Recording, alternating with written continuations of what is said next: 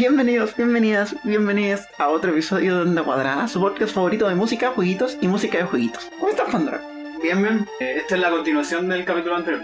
Sí, Porque como supieron en el, en el final del capítulo anterior, tuvimos algunos desperfectos. sí, algunas tragedias, cosas Sí, que sí, algunas cosas. Pero aparte, esa no es la única razón, también es el hecho de que estaba siendo muy largo. Así que en verdad decidimos dedicarle un capítulo entero a, al DKC 2, Donkey Sí. 2. Sí, la verdad que en unos momentos vimos el audio, el archivo de la Audacity, llevamos una hora y media, nos llevamos una hora cincuenta y no llevamos ni en la mitad del soundtrack del Donkey Kong 2. Y las notas de la Emma todavía están así como... No, no llegado ni al tercer soundtrack, así no se puede. sí. Así que decidimos hacerlo o no. Y bueno, a todo esto, tuvo buena la CCM. Sí, yo todavía estoy como lidiando con la tristeza post-maratón. Sí, y con la adaptación del lenguaje después de estar mucho tiempo con, con mucho speedrun. Claro, se van a salir los backup strats de los Claro, imagina que, que no podía hablar normal. Imagínate. Así que un saludo para todos los de la CCM. Sí. Los y las. Sí, para la gente que esté descontextualizada, porque debe haberla, eh, las dos personas que grabamos este podcast somos speedrunners y estuvimos en la China Speedster Meeting, la CSM, durante la semana pasada. Todo salió bastante bien, la verdad. Estamos ahora un poco tristes, lidiando con el ahora que con la crisis existencial. que la CCM, es una maratón Sí, de speedrunners, Ujú. donde varios speedrunners, que es básicamente gente que pasa los juegos muy rápido, se juntan en un lugar y hacen, graban eh, sus juegos, sus, sus juegos que corren, etcétera, y, y son felices. Y. Y son felices y se divierten y comen sushi, si es que les Sí. gusta el sushi. Pero imagina que no te gusta el sushi. Puedes comer barro lugo. El, es Ah, que el bueno. barro luco es bacán. Sí. No, no, para mí es, es mainstream. Que yo juego. Juego otra categoría, ¿no? La verdad. Ya, Bueno, en vale. fin. Ya, pues, ¿dónde quedamos? Tenemos que empezar de nuevo. Pues, Sí. En el DKC. Ah, ya, bueno. ya. Entonces, musiquita de DKC. No, eso yo lo puse al inicio. Ah, ups. Es que- Eh, Es que somos un fraude y la música de fondo todavía no la tenemos en vivo. Algún día tenemos como podcast más profesional y voy a tener una mesa de sonido donde voy a poder tirar el audio del, de- del soundtrack a la Pues sí, bandera en tiempo real. Yo antes tenía un podcast, alguna vez tuve un podcast donde hacíamos eso, pero en verdad lo poníamos como en otro lado, ¿no? No, el problema es que aquí lo capta el micrófono. Sí. No, y también lo captaba el micrófono. Se simple Podcast. no, pero yo sé que hay como podcasts buenos donde se hacen eso, así como tienen una mesa de sonido y ahí podéis tirarle el audio a, los- a los panelistas sin que lo escuche el micrófono que lo están grabando. Pero eso ya es... Sí, necesitáis una mesa. Sí, estamos hablando de podcast de como 240 episodios, no los voy a nombrar. Pero le robo ideas todas las, todas las veces. Pronto tendremos un Charkycast. Lo primero que llama la atención al, al llegar al, al, al Donkey Kong. No, Diddy Kong Quest. Diddy Kong's Quest. Diddy Kong, eso, cierto. Que la quest de Diddy Kong Sí. eh, es como el ambiente un poco más misterioso, eh, exploratorio, por así decirlo. De cuando llegáis como al- a, la primera. Ponte, el, el Donkey Kong 1 parte como muy como divertido. Sí. Como, bueno, para el deseo y la weá. Que te llega Donkey Kong con, con, le destruye la, la. ¿Cómo se llama eso? El, el tocadisco ese. Eso, el tocadisco. Pero tiene no, pero filo. Eh, La, ro- la rocola. la sí, esa una más. Y, y pone la música y toda la weá aquí, como que tú veías a Kong y Dixie Kong así como mirando un tesoro y una música.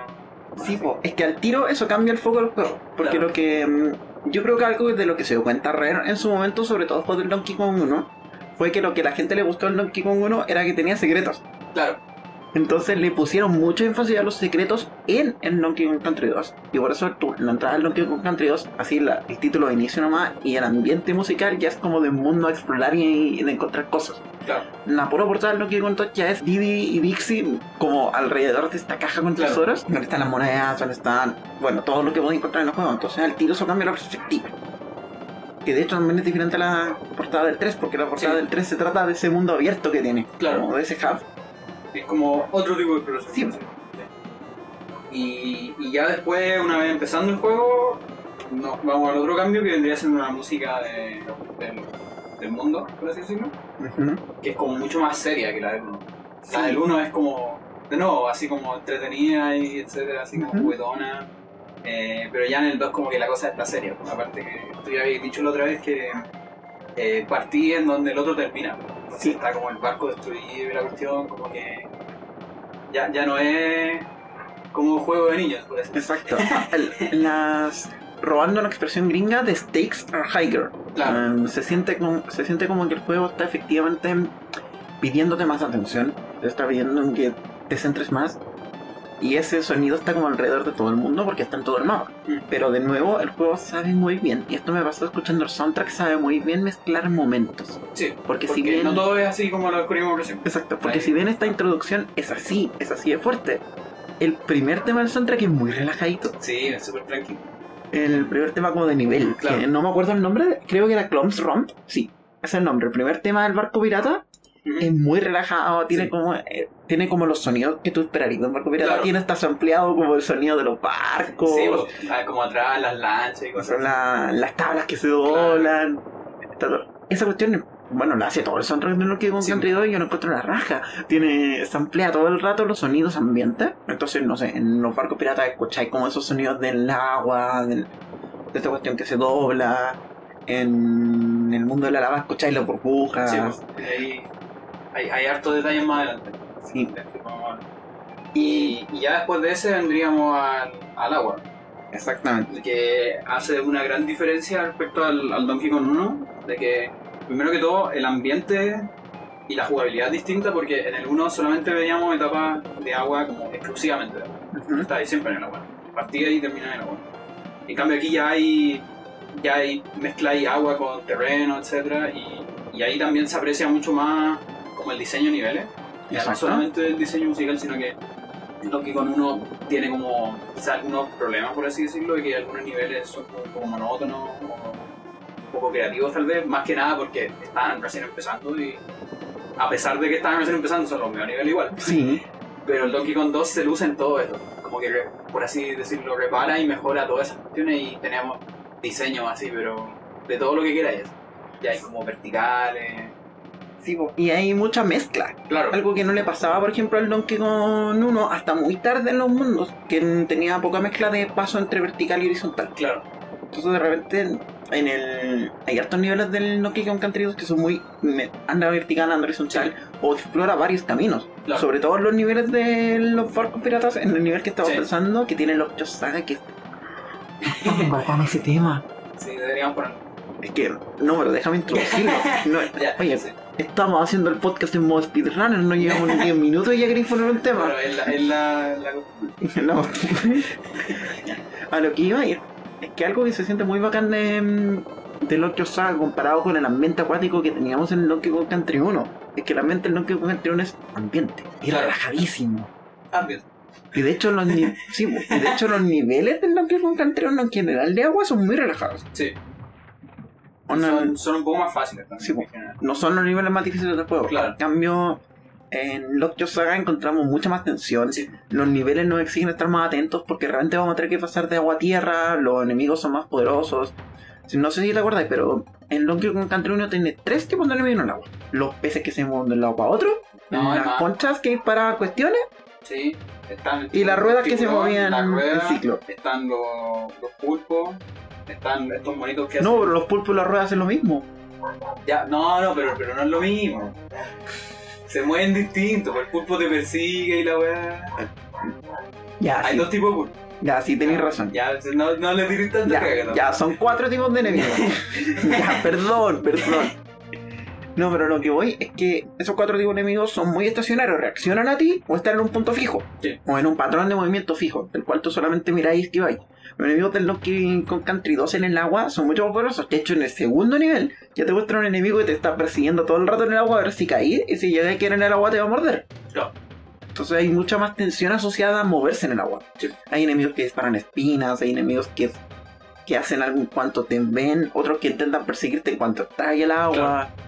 Hay una. o enemigos que tienen muchos más patrones. Cuando en el, pri- en el primer nivel, Lockjaw Slugger, al tiro te encontráis, no sé, 6 o 7 tipos de enemigos diferentes en el agua. Más la foca. Aguante la foca. Pero los focos no después. Como en, en la lava.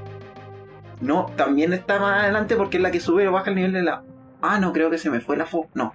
No diría que eso es automático. Sí, Después, razón. pero claro, después lo vamos a ver igual. Después en entra el- la foca. Pero claro, pues al tiro Y ya la música te da esa cuestión, cuando aparte... A nadie esa al tiro, así como... Y claro, pues, el, el lugar es, es más oscuro también, no es como... Antes, claro, pues está ahí en, en el agua, ¿no? Por así decirlo. Como que el lugar más oscuro de, de los niveles del agua del, del 1 vendría siendo como en la industria, donde está el agua como contaminada. Sí, Pero sigue siendo agua. Aquí en cambio está como dentro de un, de un barco hundido. sí. Entonces como que... Onda, de hecho hay un nivel que es full oscuro. Tenés un, un pescado con una lucecita y... Y te encandila y cada vez que giras los likes. y te duelen Sí. los ojos. A mí me dolía mucho. Me hacía llorar ese. No te preocupes, a mí los juegos también me han hecho llorar. Me- Esto es el paréntesis donde yo le cuento a la gente que jugué el Florence. Ah, bueno. Sí, jugué el Florence el miércoles o jueves, que es un juego móvil. Sí. Que ganó a todo esto algo. Sí, pues ganó el mejor juego móvil en Ya. los Game Awards. Lo Ya haya recibió hartos premios. Eh, no sé si lo caché. Así como para contarte a la poco, persona. muy poco. Ya, es, imagínate WarioWare, pero con historia. Ya, bueno. Así como Celeste Super Meat Boy, pero con historia. Esto Claro. es WarioWare, pero con historia. Y la historia se trata de Florence, que es una chica como de 25 años, que trabaja su pega oficina y vive sola en alguna parte del mundo. De cómo se enamora de un músico callejero y de cómo va creciendo su relación. Desde, pucha, desde que se conocen, empiezan a salir, se enamoran, empiezan a volver, luego de algún tiempo llegan a, la, a vivir juntos. Y como después todo eso se empieza a la mierda. Y duele. Y, y es cortísimo. Son 45 minutos. No, Oh, no, no. Y 45 minutos así porque tuve que parar en varios momentos. Como el capítulo de una serie así. Sí, Donde pasan muchas cosas también. Exacto. Está está súper bien hecho entonces. Y la gracia- ver todo eso en un juego. sí. po. Y la gracia es que está contado sin ni un diálogo. Ya. Todo Ah, está bueno. contado solamente con los, con los juegos y tiene un soundtrack muy bonito. Hecho porque creo que. No, no es full orquesta.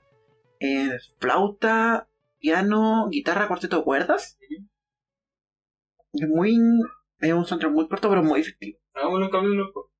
No, eso, eso es falta chica. Aunque igual podría ser. Bueno, ahí vemos.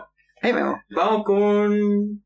¿Cómo se llama? Con Lock, Lock Your Saga de Donkey Kong Country 2 por el grandioso David Wise.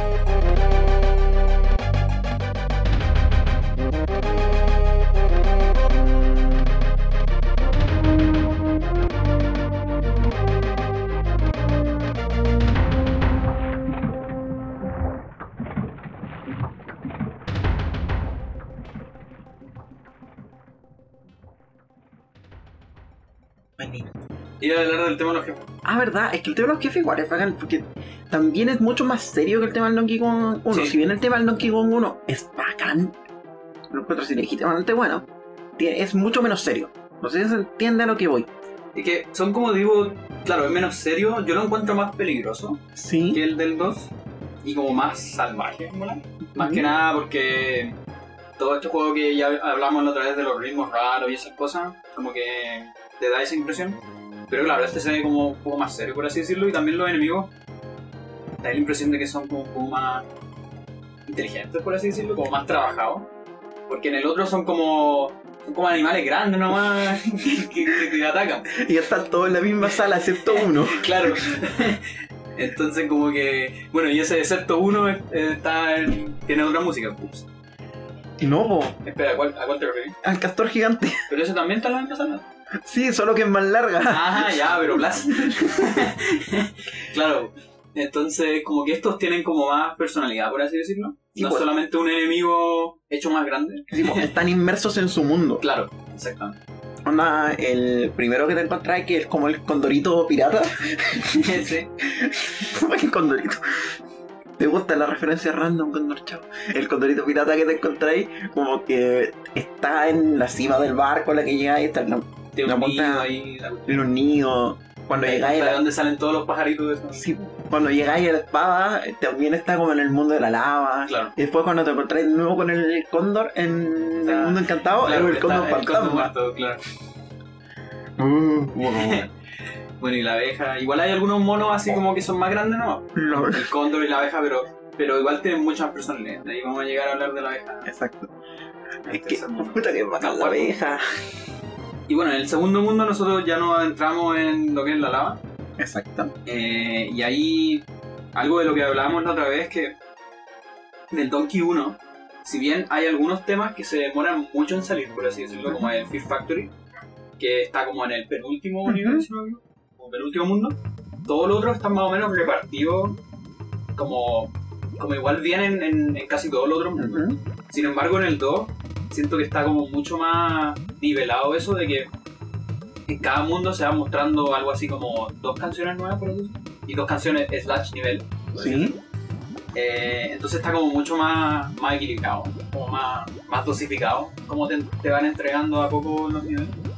Igual sin dejar de tener sorpresas, porque incluso en el último nivel te di etapas nuevas. Sí, po. Eh, es muy sorpresivo toda esa entrada y además como mencionamos recién, el tema del primer nivel del mundo de la lava es Hothead Bob, que es maravilloso. Este mazo también tiene ampliadas esas cuestiones. Me gusta mucho en ese tema el uso de bajo los... brígido. Sí, po. Pum, pum. Qué, qué bacán esa línea. Eh, hay algo que a mí me comentaban hace tiempo sobre cómo componía Michael Jackson. Él muchas veces escribía temas con, con línea de bajo. Pensaba escribiendo el bajo primero. Yo creo Quizá- que ese es un ejemplo. Quizás el ejemplo más obvio en la historia de Michael Jackson es en Philly Jean, porque esa cuestión Sí. todo el mundo se sabe la línea de abajo, pero componer con la línea de abajo primero te fuerza a centrarte en el ritmo. Claro. Entonces, entonces Philly Jean, por ejemplo, y el tiro le ponía un ritmo que, que acentúa ese bajo. En cambio, cuando compones Corket Pop, como también estáis marcando el bajo todo el rato, estáis acentuando el pulso ahí. Sí. Y si te fijáis, toda la melodía que va entrando en Corket Pop no entra en el momento en el que entra el bajo, claro, entra después. chico. Le da mucho más protagonismo al, al bajo. Ah, bueno. Y, y aparte de que lo bacán de eso, también, como el bajo más toda la como entre comillas percusión que usa, que vendrían siendo, como ya ha- hablamos delante, sonido ambiente, en este caso son como las burbujas y Ujú. como la cueva, etcétera. ¿Sí? Todo eso ya te da como un ambiente muy como encerrado, po. muy como de ecos y de bajos profundos y esa cuestión. Y te centra bien en este lugar así como una cueva magna. Exactamente. Y eso hacía que los niveles se volvieran mucho más memorables, porque por ejemplo tú traes esa cuestión y hay algo aquí también que vale la pena destacar comparado con el Donkey Kong Country 1. Que el Donkey Kong Country 2 tiene una paleta de colores mucho más específica para Sí. cada nivel. El Donkey Kong Country 1, salvo algunos niveles muy particulares como los niveles oscuros, es mucho menos saturado en color y además es mucho menos diverso en sus colores. Y de hecho los mundos en sí se sienten menos diversos cada uno. Salvo, por ejemplo, el mundo 1 donde te presentan como los tres tipos de niveles, No. con los niveles de tormenta, pero el, color sigue en- no lo encuentro tan importante. En Donkey Kong 2, al tiro tú traías ese nivel de, de la lava y al tiro lo primero que te destaca es el color rojo de la lava volcánica el, versus el color muy oscuro de la piedra alrededor. Sí. Y de hecho se lo explotan hasta los secretos. donde Hay una en el primero o segundo nivel de lava donde está esa- ese cofre que es casi el mismo color de la Ah, piedra sí, que lo tiene arriba. Y como que no veí, ¿no? Como que no lo veis. Sí, bacán. Y. ¿Mm? Y además del- de esa mezcla como de, mm, de color contra el, el diseño instrumental, algo que me llama mucho la atención de lo que con 2 es el uso de los samples de piano. Sí. Porque David White siempre está usando samples de piano, no específicamente en el Donkey Kong Country 1, me encuentro que los usó poco, pero me gusta mucho cómo lo usan en el 2. Sí. Y usualmente es para acentuar. Claro. Quería hacer melodías muy breves o marcar un espacio. Siempre está el piano en alguna parte del soundtrack. De hecho, en, por ejemplo, piezas como Snake Chanty, la que vamos a llegar más tarde, tiene mucho protagonismo. El piano está marcando ritmo. Mm. ¿Qué pieza viene después? Creo que no noté. Eh, Mining Melancholy.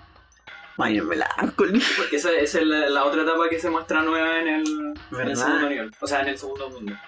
Eh, así como, bueno, el segundo mundo es, es todo como cueva, por así decirlo, porque estáis básicamente dentro de una cueva gigante de magma.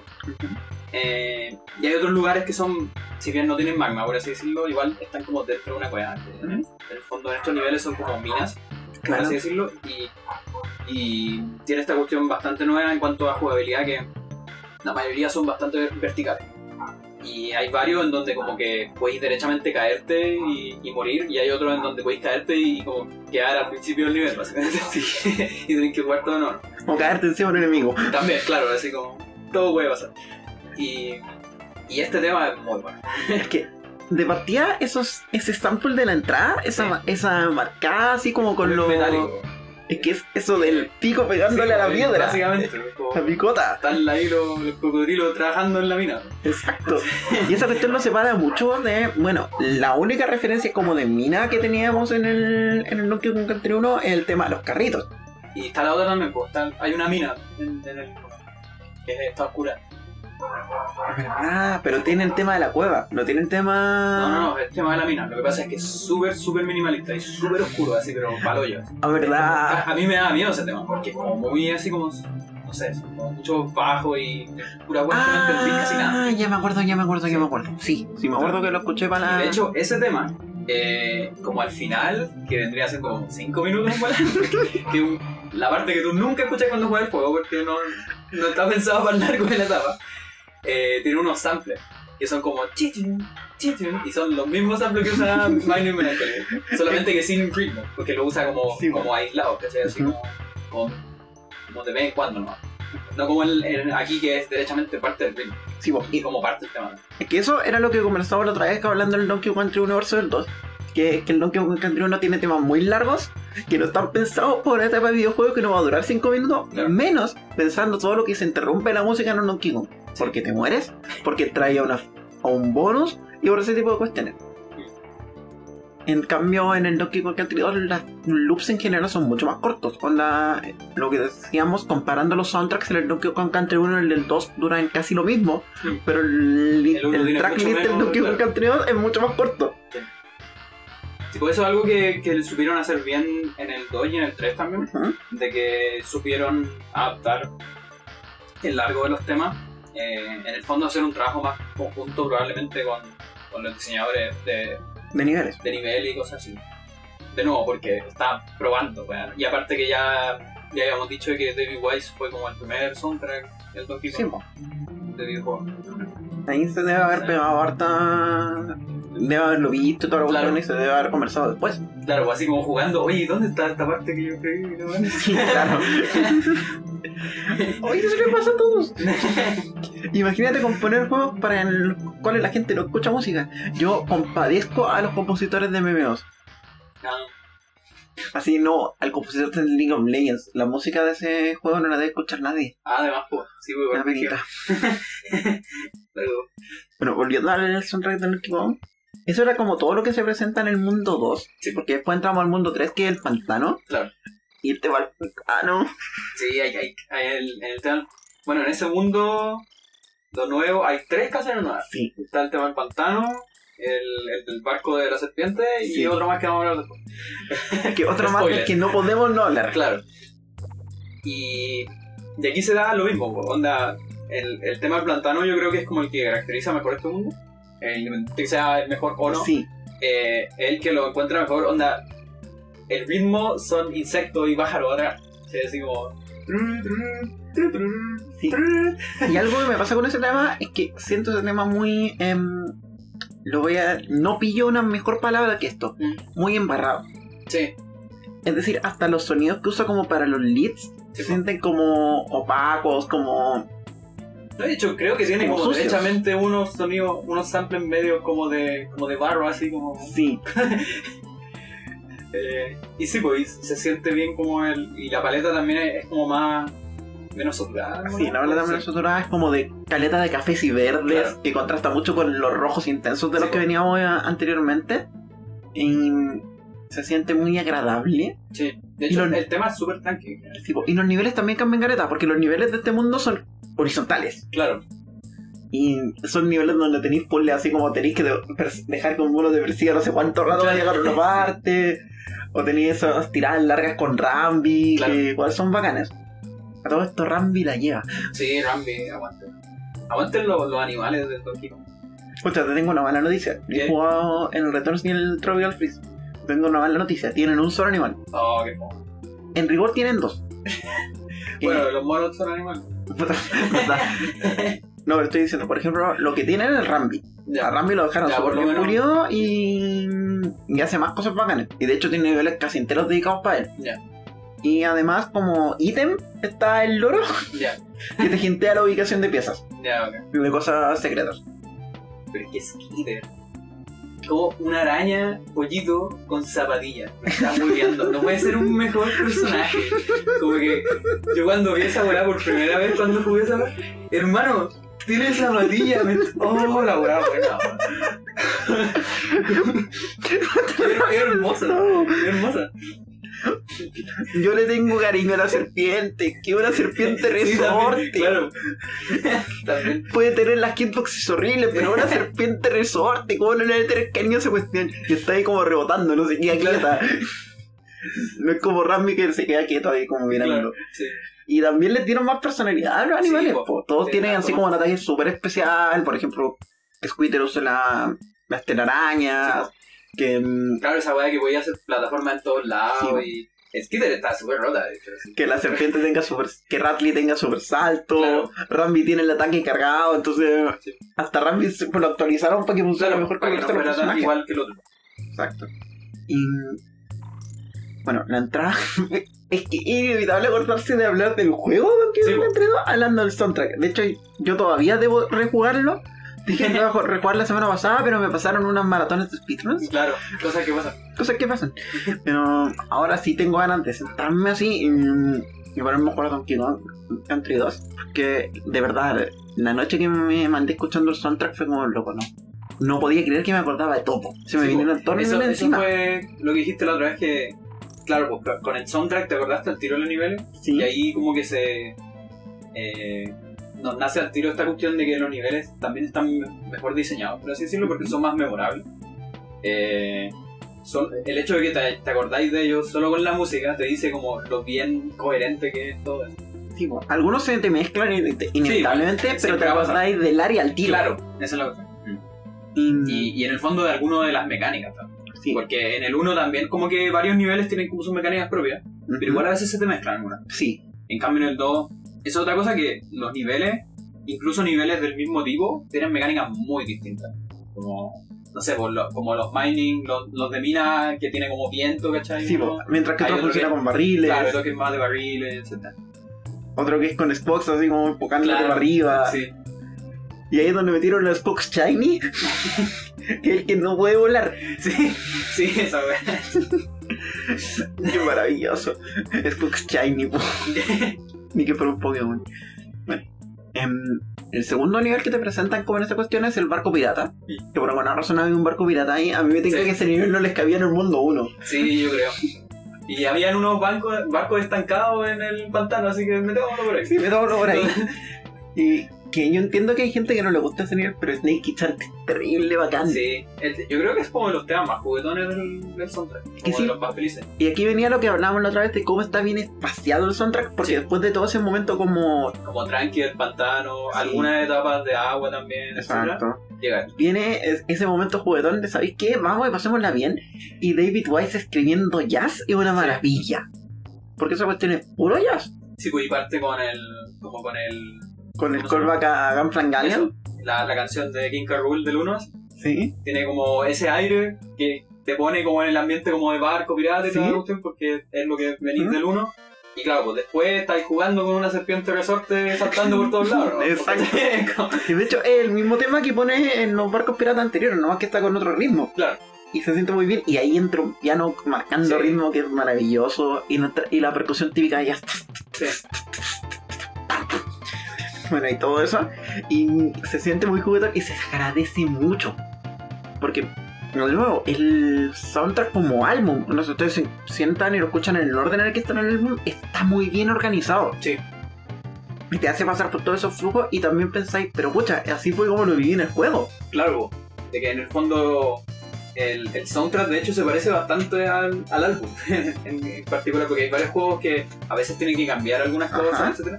Pero aquí como el juego fue bien pensado como en, en bass, en, en ritmo, Exacto. por así decirlo. El soundtrack se puso nomás ahí y Sí, quedó po. listo. Exacto. que es algo que no le pasa siempre a todos los soundtracks. Sí, po. Por ejemplo, em, déjame pensar en un ejemplo de soundtrack que no esté bien organizado. Sí, de la punta de la lengua no sé. No, de la punta de la lengua no se me ocurre. Nicolás El se ocurrir. Kuni 2. Perdón, todavía me duele. Ya, pero para, ¿eso es el soundtrack o el juego? ¿O es todo? Yo solo hablo por el soundtrack. Ya, bueno. Ya, y después de esto, bueno, viene un tema del que no podemos no hablar. Sí. Y que de hecho en ritmo viene muy bien porque es lo que decíamos, venimos como esto más tranqui, de, del pantano, etcétera, después algo más oscuro, de, de las etapas de agua, después algo muy feliz. Y caemos en esto, que es algo muy particular, muy distinto a todo lo que habíamos visto antes, no solo en el juego, sino que en los videojuegos en general. Exacto. Y ahí, ahí tú lo sabes. Sticker Rush Symphony. Yo creo que no hay nadie que escuche este podcast y que no haya escuchado ese tema. Sí, incluso si nunca he jugado Donkey Kong, de más que lo he escuchado. Sí. Porque es como de los famosillos de los videojuegos. Increíblemente famoso. Sí. Y es precioso. A mí me encanta la entrada de, de esa cuestión. Que entra con ese sonido de. Es como un. No sé bien qué es, ¿verdad? Creo que es una celesta. ¿Ya? Ese instrumento existe, no lo acabo de inventar. Em, No es que se parezca a tu juego no, pero sí, ese instrumento existe, pero es que se me olvidó el nombre en español. Ya, Em, es como un vibráfono. ya, ya, ya tiene sentido. Y, y entra con eso. Con esa como fusión entre un ensamble de cuerdas y un ensamble de coros. Sí. Y entran muy crece, crece, crece, crece, y no para de crece. crecer. Y no para de crecer. Sí, po. Y después nuevamente el sonido del piano todo el rato. Este tema lo lleva al piano. Mm. Pero lo lleva al piano en melodía. No Claro. como el anterior que lo llevaba en ritmo. Claro, Y eso va creando como una sensación de capas que se van aumentando, aumentando hasta que de repente ya entra la percusión. claro. Y ahí a todo se desata. Sí. Pero el tema sigue siendo muy... Es como contemplativo, así. como- Exacto. Porque, bueno, está ahí en una enredadera gigante en el cielo, ¿cachai? Como que. De partida es, un- es una etapa muy distinta a todo lo demás. O sea, en casi todo sentido. Eh, el background es distinto, o sea, ya está en el cielo, ¿cachai? Como que, bueno. Quizás la mayoría de las plataformas te mata. Exactamente, porque claro, la, la, las enredaderas están llenas de espinas, ¿cachai? Entonces, todo el nivel es- son, son casi puros barriles, por así decirlo. Eh, entonces, también el ritmo del nivel es muy. Sí, po, porque el hecho de que tenga barriles y que son esos barriles que funcionan así como tic, Claro, se van cambiando de dirección. Claro, son como. Entonces, y hay unos continuos también. Oye, pero ¿para qué? Pandora, your physics is showing. Ah, pucha, disculpa. Em, ya, lo que iba a decir es que ese ritmo de como los barriles discretos hace que. Ya se quedaron así. Ese ritmo de los barriles discretos hace que te demores más porque tenés que estar pensando. Y además hay una. Hay varias, eso. y hay varias partes de lo, de esas cuestiones donde se hace el laberinto entre los barriles. Claro, Pero nunca te morí llevándose el laberinto. claro. Es súper difícil. Entonces tenéis todo el rato del tiempo pensando ya, si me metí para acá, ¿cómo vuelvo? Y eso hace que escuches el tema mucho más rato, Sí, po. porque pasáis mucho tiempo en esos niveles sin morirte. Y se agradece Caleta porque es un tema muy bacán, pero aparte es un tema muy bacán como para pensar. Onda, no es un tema como que te ponga así como al límite y, y- y que te estresí haciendo el puzzle de, de barriles, sino que es como ya, tranqui, esto va a funcionar. eh, lo he intentado como 10 veces, pero ahora sí va a funcionar. Ah, y He escuchado una descripción así de algún soundtrack, pero no lo voy a nombrar. Todavía no. No llevamos más de media hora de grabación. Creo. No, pero hablando en serio, a propósito de eso, yo personalmente, y lo dije en la grabación anterior, pero así que lo tengo que repetir, considero que Sticker Rush Symphony es el, tema más importante de la trilogía completa. Y creo que es un momento definitivo en la historia de la música de los viejos. Sí, perdón. Cuando la otra vez hablábamos en el podcast de Celeste sobre las influencias de Donkey Kong en el soundtrack de Celeste, inevitablemente hay que hablar de Sticker. Y yo Sí. creo que eso se cumple no solo para Celeste, sino que se cumple para una infinidad de juegos.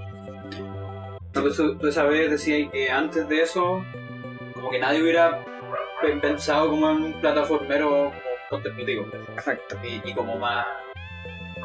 No sé, como celestial, no sé cómo llamarlo. Es que veníamos. Pensemos cuáles son las referencias de plataformero que tenemos hasta ese momento. Claro, Tenemos Mario, cuya música es diversión pura. claro. Incluso cuando Mario se pone. Cuando Mario tira como los temas como de jefe, sigue siendo diversión. Claro, sí. Lo mismo con Kirby. O sea, Ah, claro, ese es otro. sí, de repente Kirby se tira como sus locuras con el tema de Marx. Pero en general la música de Kirby es muy estructuradita, sobre todo Sí. porque no estoy segura si el Kirby Superstar que había salido para esa fecha. Ya. Pero sí había salido el Kirby's Adventure, que tiene una música mucho más estructurada, excepto cuando se pega el giro así super dark que tira al final. Pero no tenía como esos puntos intermedios. Claro. Claro, Incluso- el mismo Donkey Kong, tan- antes, eh, si bien hablábamos de temas muy oscuros, temas Sí. muy divertidos, etcétera, incluso algunos ambientales, pero la mayoría de los ambientales eran como más oscuros. Eh, Exacto, como el tema de, de la mina de uno o, de la mentisca, etcétera. exacto. Eh, como minimalista, por así decirlo. Este tema no es minimalista, digamos. No. lo contrario, o sea, tiene muchas, muchas capas y, y son. Están todas, ninguna es repetitiva, por así decirlo está constantemente creciendo, cambiando el tema, etc. Y tiene esta cuestión contemplativa. Es, una weá que yo no sé cómo chucha se le ocurrió. Exacto. Y puta, el ejemplo, tiempo, así como- el ejemplo así como completamente antagónico, en ese tiempo ya teníamos a Sonic. Claro, Y, si- y Sonic es completamente de energía, Sí, todo el rato. Y edgy. Y es- No, no, todavía no. Ah, todavía no. Ya, sí, cierto. Todavía no. Esa, esa weá todavía no, no se pone. Todavía no llega. No, aquí Sonic era pura energía, Sí, sí. Mario era pura diversión, Claro. eh, Kirby era puro childhood, de alguna manera. Pero en el sentido bueno de la infancia. Claro. Algún día tenemos que hablar del soundtrack del Kirby's Adventure. Pero bueno. Y de repente llega el Donkey Kong Country 2 con un tema que nadie se hubiera imaginado en un plataforma no. Y a mí eso me dice que el Donkey Kong Country 2 y sobre todo Sticker Rush Symphony son un momento definitivo de la historia de, la música de videojuegos porque demuestra que incluso un plataformero que es un montón de monos salvando a otro mono claro. puede ser algo más musicalmente. Y para mí, una- yo veo esa influencia en el soundtrack específicamente del plataformero, porque ya en ese tiempo ya tenemos Final Fantasy, Claro. donde nuevo Matsu estaba tirando influencias clásicas Sí, por botella a un cartucho de, de NES. Claro. Y cosas como Chrono Trigger y eso, pero en el plataformero, que es Sí, un bueno. género que es más pequeño, que influenció, que debe haber influenciado más gente porque el juego que te regalaban tus papás cuando te compraban la Claro. no era el Final Fantasy 4. Sí, pues y en general tuvieron más público. Sí, era como más. ¿Cómo decirlo? Un poco más accesible, por así decirlo. Exacto. También porque en ese tiempo la gente. O sea, igual, igual hay una cuestión que es real, que, que es que la, la sociedad va creciendo y se va haciendo como más experta, por así Ujú. decirlo, en los distintos medios. Por ejemplo, ya en, e- ya en esta época, eh, no sé, por el Super Nintendo, etc. La mayoría de la gente tenía una idea súper bien como construida de lo que son las películas, lo que es la tele, todo eso.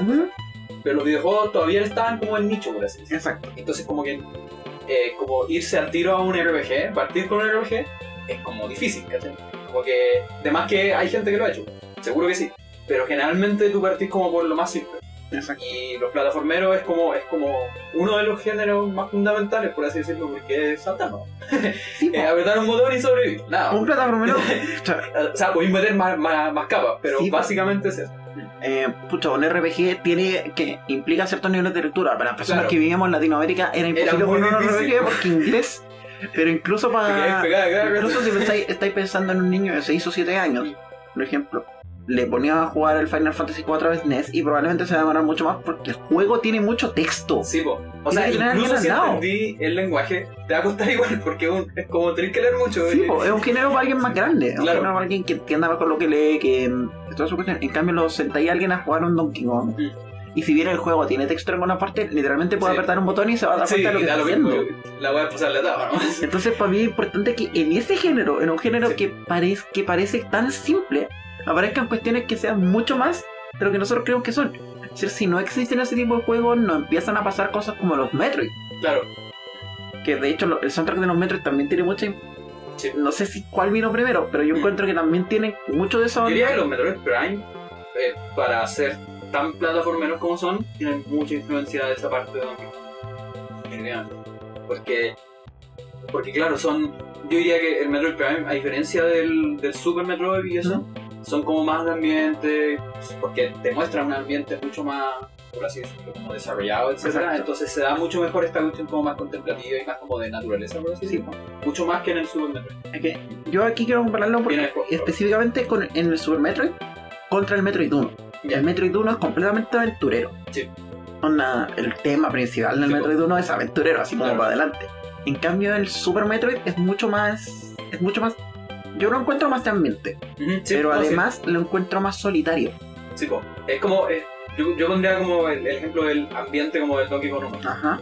que vendrían siendo como ese tipo de ambiente. Ya, sí, me funciona. Y en cambio en el Prime ya como que sale ambiente como de todo tipo de ambiente. Exacto. De hecho, eso se nota mucho en el soundtrack del Metroid Zero Mission. Porque el soundtrack del Metroid Zero Mission es rehacer el soundtrack del, Me- del Metroid 1. Pero aquí lo están actualizando para que funcionen los formatos del soundtrack de, Ah, claro. de, de los nuevos Metroid. Y esa cuestión se siente súper bacán porque hay temas que funcionan muy bien. Por ejemplo, Sí. el tema de Clyde. El remake del Metroid 1 lo hace sentir muy tenso, muy de. Está ahí en un mundo peligroso. Y, te, y, y sabéis que se viene el encuentro con este Clyde, pero no sabéis dónde está. Y te causa mucha tensión. Todo el rato. Me gusta que le Mission. Pero bueno, para que, pa' que vean, al final llegamos, estamos hablando de Metroid, eh, hablando, hablando de Celeste, aunque en este podcast, bueno. ¿cuándo no se habla de Celeste? ¿Qué será? ¿Por qué será? Me pregunto yo.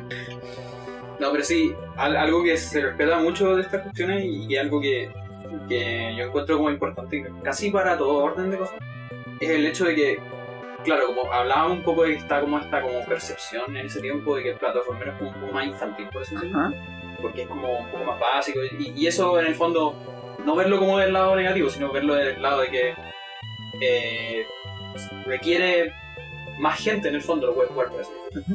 Y como el hecho de no subestimar a los cabros chicos y a las cabras chicas y tirarle ese tema en la cara. Es como, sí, porque los pendejos son inteligentes, ¿cachai? Onda, eh, y, y lo merecen, ¿cachai? Como, y eso me encuentro como igual valioso, como desde el punto de vista de... Y por eso es bacán que haya transformado esa buena parte de los plataformas. Porque, Exacto. Porque en el fondo les abre una puerta a esta gente que después va a ser grande y va a jugar otros juegos. Exacto. O va a ser otro juego. O va a ser Es decir, para mí, el, el, el Donkey Kong Country 2 es una influencia en un montón de plataformeros. Mm. No sabría decirte cuál es, porque es medio difícil. Es que todo. Pero para mí está, está en todos lados. Sí. Y eh, Sticker Rush Symphony es como el momento definitivo, Sí. a mi juicio. No necesariamente puede ser mejor, aunque algo que pasa mucho con el soundtrack del Donkey Kong Country 2 es que todos tenemos un tema favorito Sí, y cualquier tema del soundtrack es el favorito de alguien. Y está bien. Mi tema favorito del soundtrack es todo el soundtrack. sí. Así que, hay que ponerlo. sí, no podemos no hacerlo. Claramente. De partida nos van a pegar. Claro. En segundo lugar, hay que ponerlo. Es- Sí. Es un tema que merece ser recordado. Así que, el soundtrack de Donkey Kong Country 2 por David Wise, Sticker Rush Symphony. ¿Es Sticker Rush o Sticker Rush? Sticker Brush. Sticker Brush, sí. Bramble Blast del soundtrack de Donkey Kong Country 2.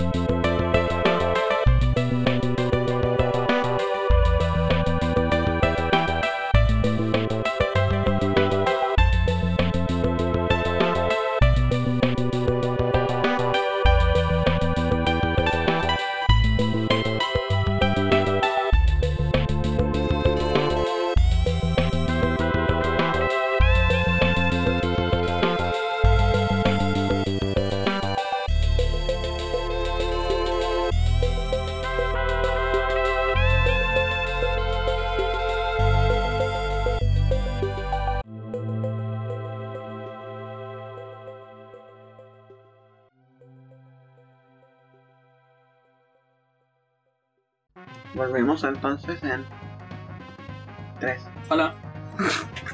Siempre va lo mismo. Bueno, antes de que entremos como a lo que queríamos entrar ahora, vamos a tomar una pequeña pausa para hablar de algo que inevitablemente ya se encontrar todo lo que lo que que se lo encontraron en estos primeros tres mundos. Mm, Un bonus. sí. Que, algo que era bacán de los bonus del, del Donkey Kong 2 comparado con los del 1, aunque yo encuentro que todos eran buenos. Que bueno, primero que nada, todos los bonus del mundo del, del Donkey Kong Country 2 importan. Sí, no, y aparte que el juego es mucho más amistoso con- contigo, con los foros, porque te va diciendo así como cuánto lleváis, están los medallas, etcétera. En el uno como que no, vais, no cacháis muy bien como qué es esto, ¿cachai? Porque el primer bonus que llegáis como que llegáis y hay, hay como unas cuestiones que sí, pero después eventualmente cacháis que eso sube el porcentaje de la Sí, po, y para peor no todos. No todos, ¿cachai? Entonces como que... eh, como que el juego es un poco no tan solidario contigo, por así decirlo. En cambio, en el, en el 2 los bonus están señalizados casi Claro, todos. Y los sí, que no, como que es súper evidente ya, hay una pared que tenéis que romper. Claro, la weá es cómo lo rompes, pero por lo menos ya sabéis que tenéis que hacer. Sí. Y el tiro reacciona ahí. Y de repente están como súper fondeados, de repente están en un lugar súper visible, pero al cual cuesta llegar. Claro. Son fortillas. Pero bueno. Y la gracia es que los bonos aquí están presentados, todos bonitos. Sí. Y te dicen al tiro, por ejemplo, cuál es el objetivo para pasar el bonus. Porque aquí no basta, claro. en el Donkey Kong 1 basta con que llegues a la sala del bonus. Y podéis morir. Y puedes morir adentro. en cambio, en el el 2 tenéis que pasar. 2 tienes que pasar el bonus. Que el bonus puede ser desde encuentra la moneda del bonus al otro lado, en un desafío plataformero cortito pero, Claro. Pero intenso. pero intenso. O Matar enemigos. matar enemigos, recolectar ahí- bananas. Claro. Sí, recolectar lo de, la, lo de las estrellas. Sí. Sí, Las bananas creo que en el 3. Sí, las bananas eran el 3. Aquí reco- o recolectar una cantidad de estrellas. Y esa cuestión es como, tenéis que, por ejemplo, leer las estrellas es como ya, tenía un área cerrada, como de lucir para explorar lo más rápido posible. Claro. Saltáis de arriba o te caís, c- cómo manipuláis todos esos objetos, y siempre con los elementos que ya te presentó el juego en ese mismo nivel. Claro. Eso lo hace más. Cada Más es intuitivo. único. Porque, por ejemplo, en lo que con Country 1 lo que pasa es que hay buenos que se repiten. Sí. Por el fondo eran esos de pégale al barril que diga con, sí. cuestiones así. Y eso le da mucha más personalidad a los bonus, Claro. porque lo hace más presente. Y el hecho también, sí, y el hecho también de que te presenten en una pantallita, eso es lo que tenés que hacer en los bonus. Claro. Que te tiene su propia música. Sí, pues. Sí, pues está la música de- del, como de la intro, Tres del bonus. bonus y de la fanfare cuando Y- cuando perdés también. No, po, y Eh, está eh, la música del bonus. Sí, pues también. Y la música del bonus es bacán porque es la música del Donkey Kong Country 1. sí. Taranara, paranana. Sí. Y es la única vez que vi música del Donkey Kong arreglo, claro. Sí, po. Y también muy levantado, muy chacero. Se siente Sí, muy activo. Que además tiene ese detalle que cuando te vas quedando poco tiempo en el bonus sube Sí, la... sube- a- el- acelera. acelera. Entonces se siente como la intensidad de- del momento. Sí, Los bonus... se- Apúrate. Apúrate, apúrate, apúrate, apúrate. Y esa cuestión es... Y esa cuestión hace que el bonus tenga personalidad. Sí. Porque si bien el Donkey Kong Country 1 tiene tema de bonus, mm, y es un tema memorable, como el hecho de que los bonus sean genéricos, como que en Claro. algún momento le quita, Claro, se, se le quita mezclan, potencia. etcétera. Claro. En cambio, en este juego tú te acordáis así como de esos bonos, por ejemplo, donde tenéis que entrar, no sé, a un barril, a un- a- en las partes de los manales donde tenéis que entrar lleno de abejas y ta, Sí. ta, ta, ta, ta, o las partes de hielo donde tenéis que deslizar así como Claro. loco, o saltar entre medio de los, o saltar en los cocodrilos por tener estrellas. me gustaban mucho los, los de etapa tipo carrito. Porque si no lo, si, si no llegáis al bonus eres, pues tenés que jugar de nuevo la etapa. Sí, po. Porque es como un desvío nomás que tenéis que tomar justo así, esquivando una abeja o alguna vez así. Y era y no así no lo logré. y. Ponte. Ah, ¿no decir? No, no, no. Bueno, y ya lo mencioné, porque ya llegamos como al mundo 4 Mm. y abejas. Sí.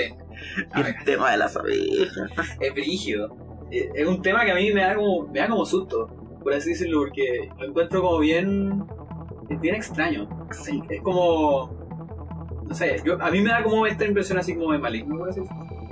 No sé por qué, en verdad, a lo mejor es, es el ambiente también, porque claro, es como un lugar, no oscuro, pero es, es como un poco claustrofóbico, por así decirlo, porque estáis dentro de un panal.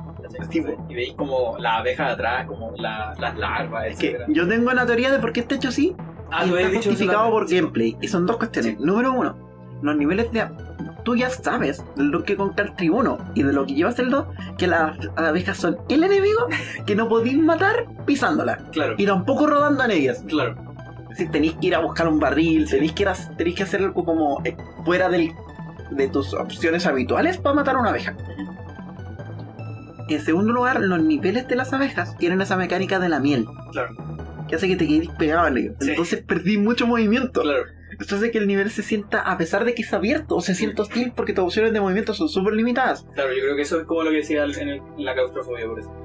Por ejemplo, estos niveles tienen al pájaro shiny, entonces que no podí, que si bien podís moverte para los lados, no podís volar, Claro, solo podéis caer. solo podís lentamente. caer lentamente. Entonces, eso también te potencia más el nivel, esta, esta cuestión de sentirte como, como atascado. Sí, como Eh, encerrado. claro, Y que las y tío Sabil, ya le tenéis miedo a las abejas Sí, porque po. no tenéis ni una opción contra las abejas, excepto esquivarlas Claro. la mayoría del tiempo. Y. Y eso también va a lo que viene con el tema siguiente, porque en el último nivel de las abejas sí. entra Rambi. Claro, como que tenéis todo el, el nivel entero así como ya vulnerable, atacado, etcétera Y repentinamente te dan a Rambi. Y, aparte que es, es Rambi la transformación, ¿cierto? sí, po, Sí, Rambi la transformación. Rambi. Y algo que es bacán de Rambi es que Rambi número uno le puede pegar a las abejas, número dos puede pisar las abejas, Sí. número tres no le importa la miel. Sí, camina encima nomás Entonces de repente como que, loco, Soy invencible. soy libre. Y cuando estáis a punto de jugar que ni es invencible y que lo vaya a pasar todo, entra el tema de Ran Ran Ran con la abeja gigante persiguiéndote. ¡Conche tu madre! y te tira así como el... Y te dice, ¡ja! ¿Vos creías que te podías mover? No. El juego te hace así, pero te lo exige a fondo. Tenés que estar saltando, tenés que estar moviéndote muy rápido. Esa secuencia se siente tan tensa porque en el, mo- el juego te hizo esa trampa, te dio la libertad Claro, y tú juraste que al fin ibas a, a respirar con alivio.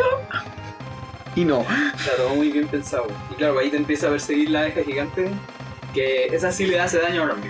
Tipo, de hecho, la abeja gigante creo que lo mata de una. Eh, creo que sí, o, o- sí, probablemente.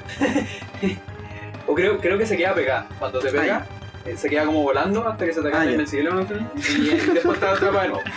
Entonces, como. Pero no ¡ah! podéis traspasar, pues no podéis como ir al otro lado. Sí, bueno, entonces, Y, y claro, pues hay como precipicios, tenéis que saltar en abejas rojas, que no las matáis, pero podéis saltar encima Sí, igual, son como plataformas por eso.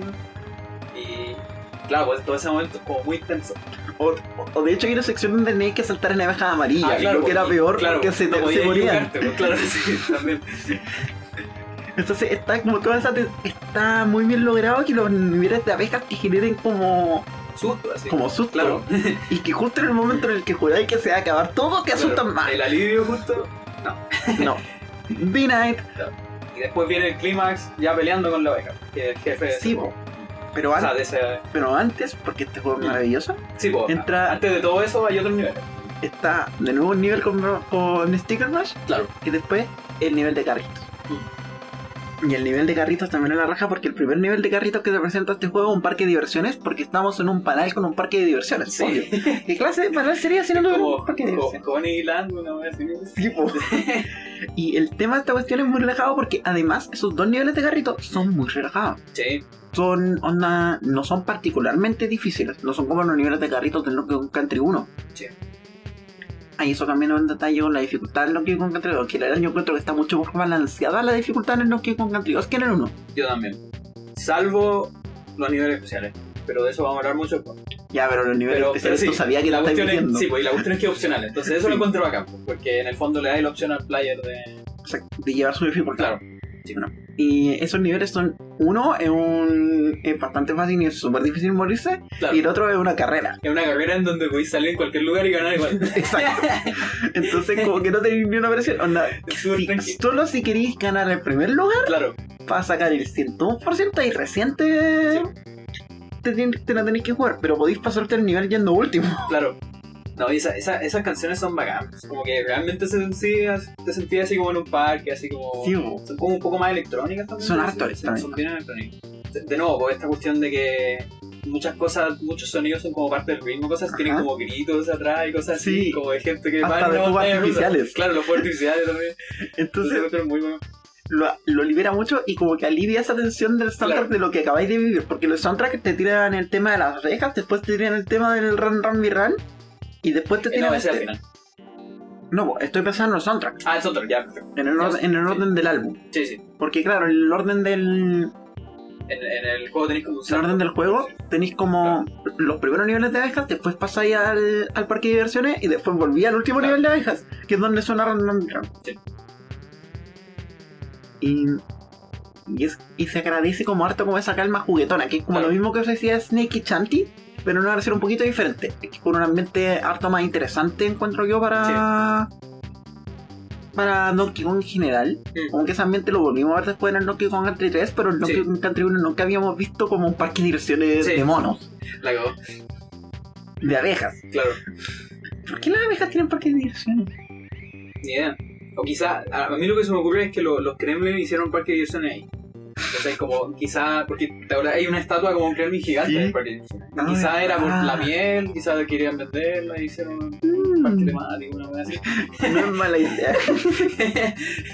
y y se le, se le cruzó una enredadera entre medio, ¿no? Claro. No es que era eh, reserva nacional, no la Claro. podían votar, ¿cachai? Claro, una wea. También hay un pantano Entre medio. Bacana, en ese nivel está tan bien pausado. Sí. Incluso en esos niveles que te da la impresión que viene en otra parte, no. Claro. Están bien ahí. Sí, pues. Y bueno, después pasamos al mundo 5. Entre medio matamos a la abeja gigante. sí. Que la abeja gigante es un desafío porque la abeja gigante la matáis con el loro. Sí, pues. Es una de las pocas peleas de jefe donde tenéis que te transformáis en un animal obligatoriamente para pasarla. Y, y en el fondo tení. Es como un círculo, por así Sí. decirlo, el, el mapa, y tenía acceso a todos los lugares. Sí. Pero la abeja te persigue y toda la weá, entonces la mecánica es como totalmente distinta a los otros. Y tenéis que buscarle la cola para matarla. Y después la abeja se te tira encima más Claro, rápido, se enoja O se rodea por abejas Sí. chicas.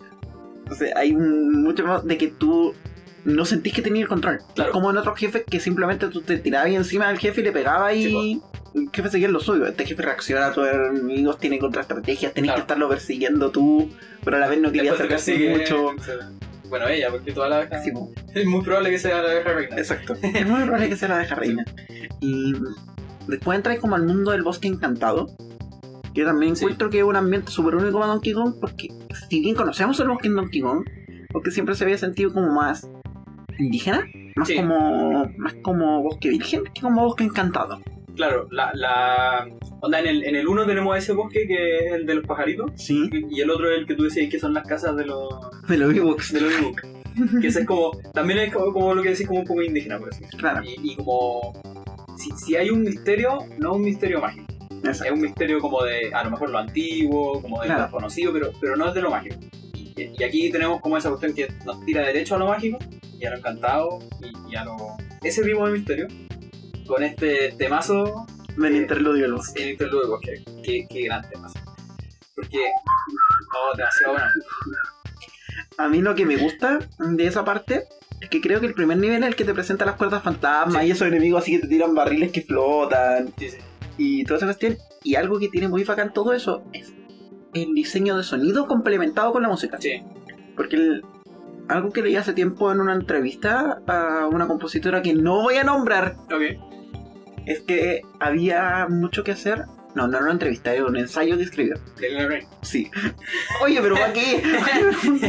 bueno, era lo de llenar el soundscape. o sea, Era lo que me, creo que lo dije también en el, en el podcast Sí. anterior, no importa, no me voy a repetir ya.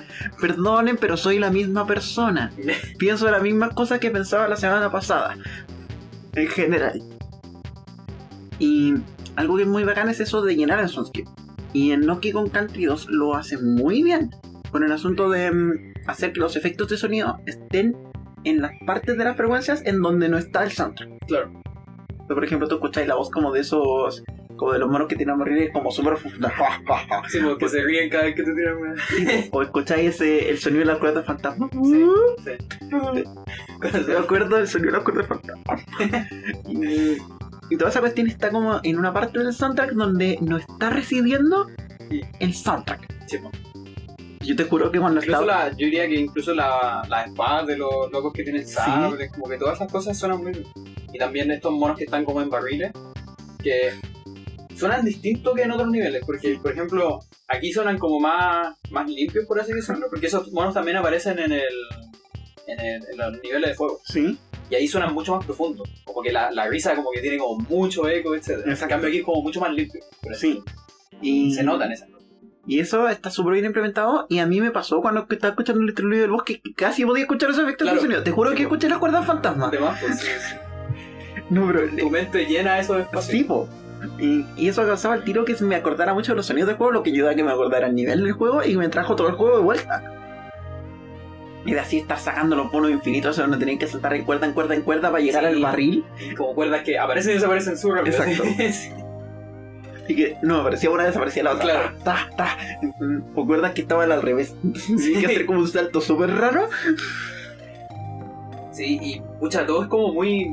A mí lo que me gusta de esa cuestión es que todo es muy místico, todo está encantado, Sí, po. por así decirlo. Y claro, como onda, tenéis fantasmas que tiran barriles que hacen aparecer, tenéis cuerdas fantasmas, después tenéis como el viento, igual le da como un aire como místico a este lugar, etc. Después tenéis como un nivel lleno como de bruma, por así decirlo, Sí. que a mi juicio es uno de los niveles más difíciles, o al menos que a mí más me cuesta, porque casi que no hay piso, tenéis que andar No, con skitter y hacer plataformas. plataforma. Y está lleno de abejas y de monos que te disparan, es terrible. Sí. Pero, pero con la música pasa un poco pasa un poco lo que pasa con Spirit Rush Symphony, Ujú. que la música igual es súper tranquila. Sí, po. Y, y claro, pues como el hecho de que vayan a morir caleta, te eh, te a equivocar caleta, pero pero vos dale, así, no importa. Sí, po. Porque, bueno, Es súper llamativo eso que algunos de los temas más calmados del soundtrack están en los niveles más difíciles. sí, pues, en Brigios. Que era lo que conversábamos la otra vez cuando estábamos haciendo una comparación entre Celeste y Super Meat Boy. Super Meat Boy te tira los temas más intensos en los niveles más difíciles. Claro, aquí un poco al revés. No, te lo están, están diciendo calma. Claro, Aquí no. tú puedes. Tranqui, Sí. no Y pasa nada. después, pero obviamente como este juego es Donkey Kong, y como... Oye, pero para, ¿Qué? yo necesito poner. Entonces, Ya, está bien, está bien. Level. De soundtrack del Donkey Kong Country 2, por David Wise, Forest Interlude.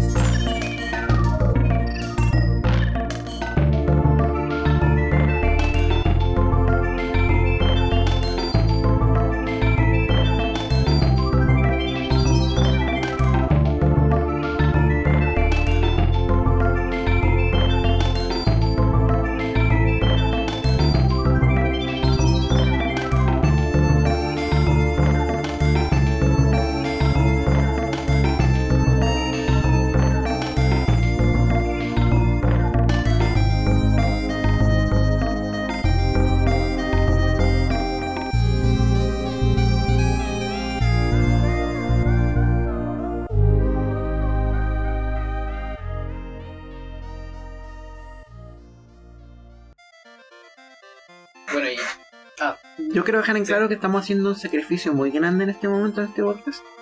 Porque usualmente ponemos la música, pero tenemos tanto que hablar que preferimos no ponerla. Y bueno, una de las cosas que yo quería hablar y que me acordé al tiro con la entrada de este tema, eh, porque como que se me había olvidado delante, es lo bien que no solo este juego, sino que la trilogía entera hace esta cuestión como de los colores musicales, de que uno que se ve en toda la trilogía y que es como, yo lo siento muy natural y muy como intuitivo, son los sonidos de mono en los... Como que hay muchos instrumentos que suenan, suenan a mono, así como, así como un mono así como, como hablando, es como, no sé, es brígido, en verdad no sé cómo, un mono cómo lo hicieron. claro, un mono cantando, Eh, o aullando, o lo que sea que hacen Sí. los monos, Eh, y, y logran hacerlo muy bien, así como comunicarlo con guitarras, con sintetizadores, eh, incluso en, en algunos como con clarinetes, cosas así, viento, etcétera. Y encuentro que algo muy mal. Bueno, ese tema en particular como que parte al tiro con eso. Y por eso me acordé al, al tiro, pero ya se ven del 1, está lleno de esas cuestiones, el 2, el 3, como algo muy característico de la, de la trilogía. Sí, hay mucho de. En la instrumentación en general de la trilogía está súper bien pensada. Sí, Sobre todo en, aquí se nota más en el 2 porque el 2 amplía la instrumentación. claro, caleta. En el 1 el cual el sonido es un poco más restringido. Sí. Pero probablemente porque el juego en sí está más contenido. Este se suelta más y suelta la instrumentación así, Sí. pero a, a, a todo, a todo trapo. Y algo de lo que había que mencionar también em, de la. ¿Cómo se llama? De este mundo, del mundo 5, Sí, el Es- otro- el nivel de los carritos del mundo 5. Sí. Si ustedes creen que todos los niveles de carritos van a ser divertidos, no, amigos no. Esa es otra cosa muy bacán del 2 que hay dos tipos de niveles de. Y son totalmente opuestos. Están polarizados al, al- al extremo. Exacto. Eh, que por un lado tenéis como el feliz, eh, así, eh, divertido, parque de juegos, Sí. etcétera Y después tenéis como un lugar maldito donde te persiguen, estás estresada y tenés que sobrevivir. Y nunca agarráis ese bonus, porque nunca agarráis ese bonus. Exactamente. Y claro, pues entonces el otro, el segundo nivel de carrito, el segundo tipo de nivel de carrito, eh, eh, ¿cómo se llama? Es como... Una casa embrujada, Sí, pues, claro, la casa embrujada. claro. De hecho, llegáis así el mapa y Claro. está la casa embrujada. Sí, pues, de hecho. Y, y claro, pues aquí hay como un fantasma gigante, esquelético, Sí. que te va persiguiendo todo el rato. pues. Que, que hay un contador así, que está constantemente diciéndote, oye, te va a pegar, ¿cachai? Porque si se te acaba el contador, te quita, te quita un... No, y lo que es bacán es que esa mecánica del contador te la presentaron antes en un nivel de carritos del parque de diversiones. Sí, pues. Pero ahí era... era... O sea, sí, pues, ahí... ahí Era para que abrierais la puerta. para abrirla, claro. Y... Pero aquí es para que el mono no te mate. Claro. Entonces, todo el rato. Tú ya sabís cómo funciona, o Sí, más o po. menos lo intuyes. Pero esta vez ya no se trata de simplemente por la diversión, se trata de que está tu vida en riesgo. Claro, y todo eso se refleja en la música. Sí. La música es terrible, así. Es de persecución por todo el rato, así como de, de que en el fondo sabéis que, que si un error te equivocáis, no podéis ir lento. No, po. En el otro no podéis ir lento porque queréis ganar una carrera. Sí. Aquí no podéis ir lento porque te vas a morir. Y ese, sí, po, ese cambio de intención claro, de enfoque. de la mecánica lo hacen genial, sobre todo Sí, porque po. es casi la misma mecánica, pero cambiado para que, para que tenga otro significado completamente distinto. Claro.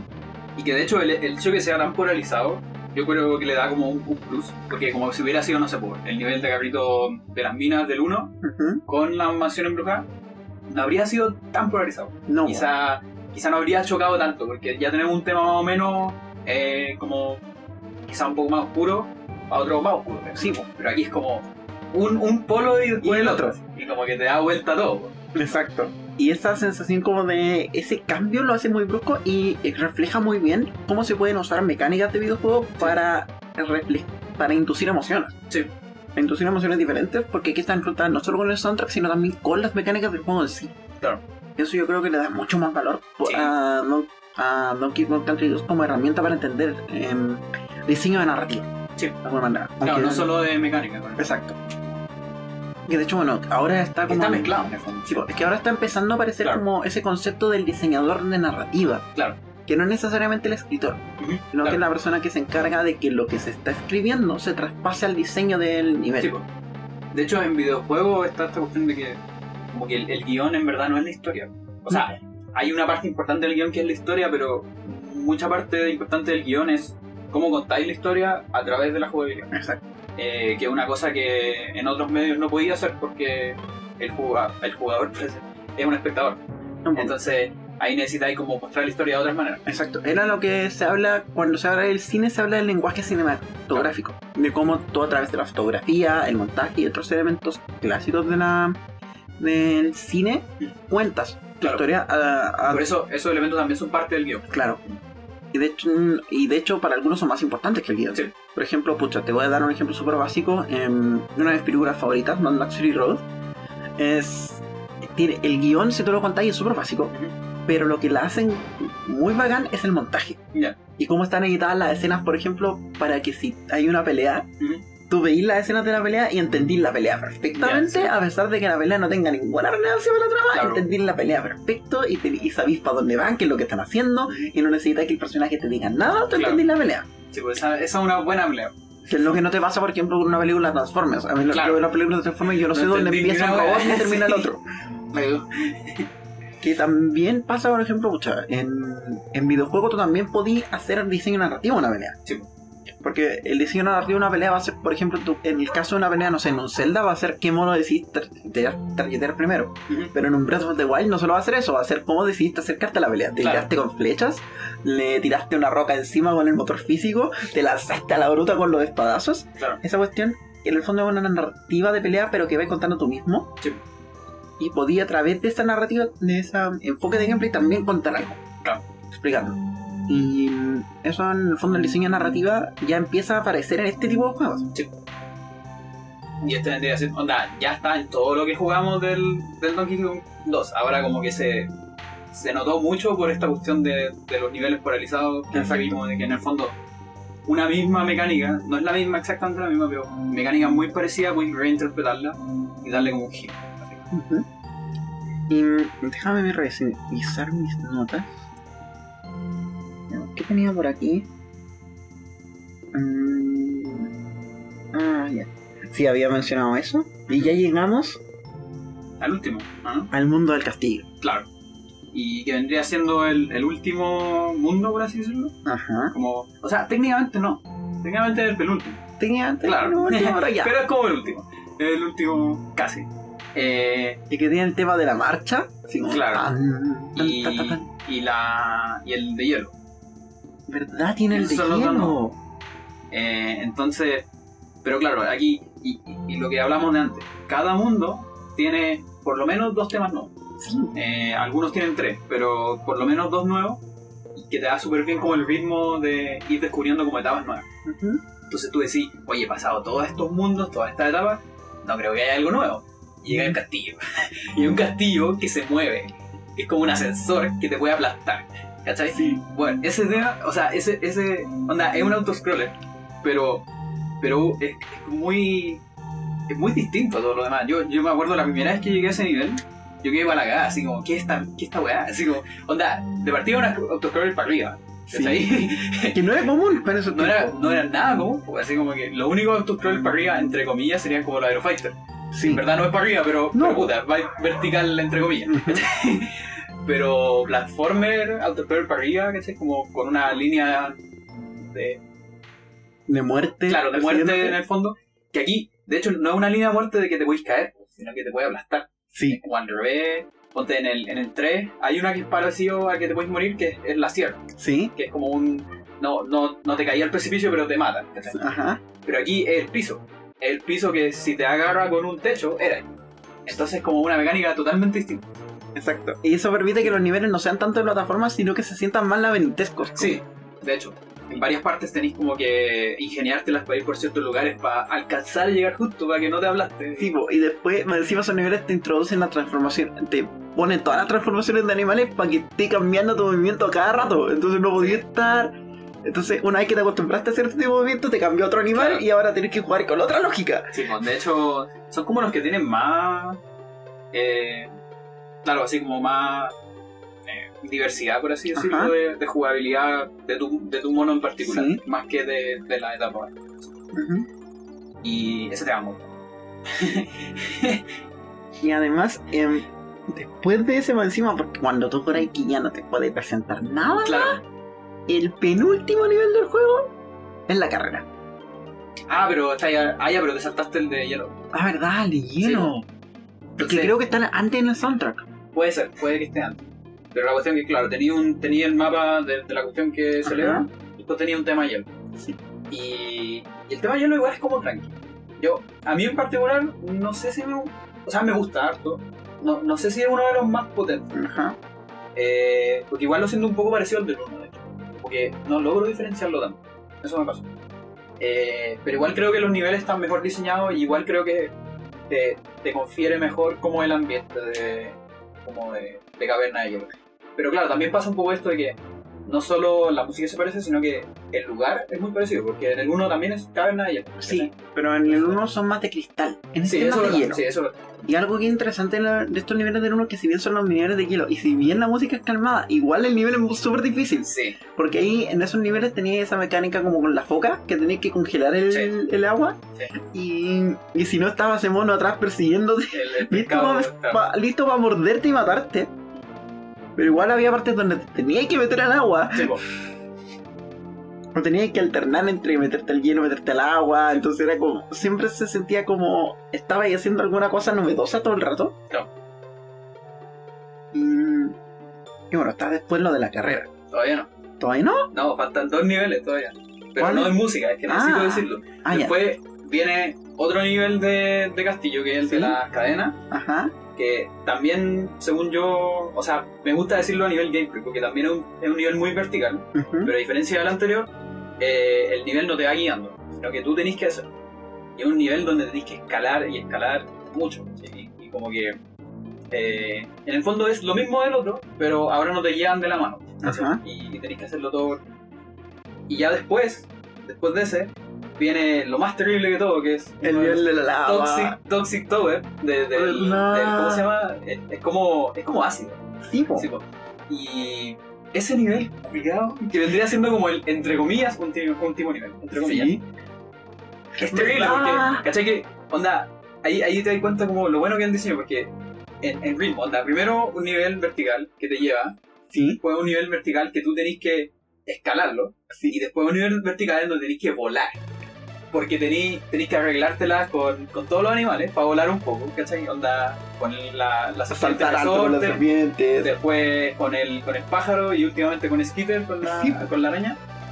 Y mientras haces eso, ahora lo que te sigue no es el piso, sino que es una barrera de muerte. Y si te caí, era, era, porque no, no hay alcanzar a devolverte, ¿cachai? No, y hay unas partes de mierda donde tenés que tirarte Donde tenés abajo. que ir para abajo y para después subir de nuevo. Es terrible, así como ese nivel.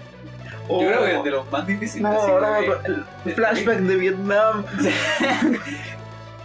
y una vez terminado ese nivel, tú ya estás así, oh, la hice, llegué a la cima de la cuestión, porque todo Di- Donkey Kong 2, Donkey Kong, eh, Donkey Kong 2 es empezar desde abajo y ir escalando Sí, po, hasta el castillo. hasta el castillo.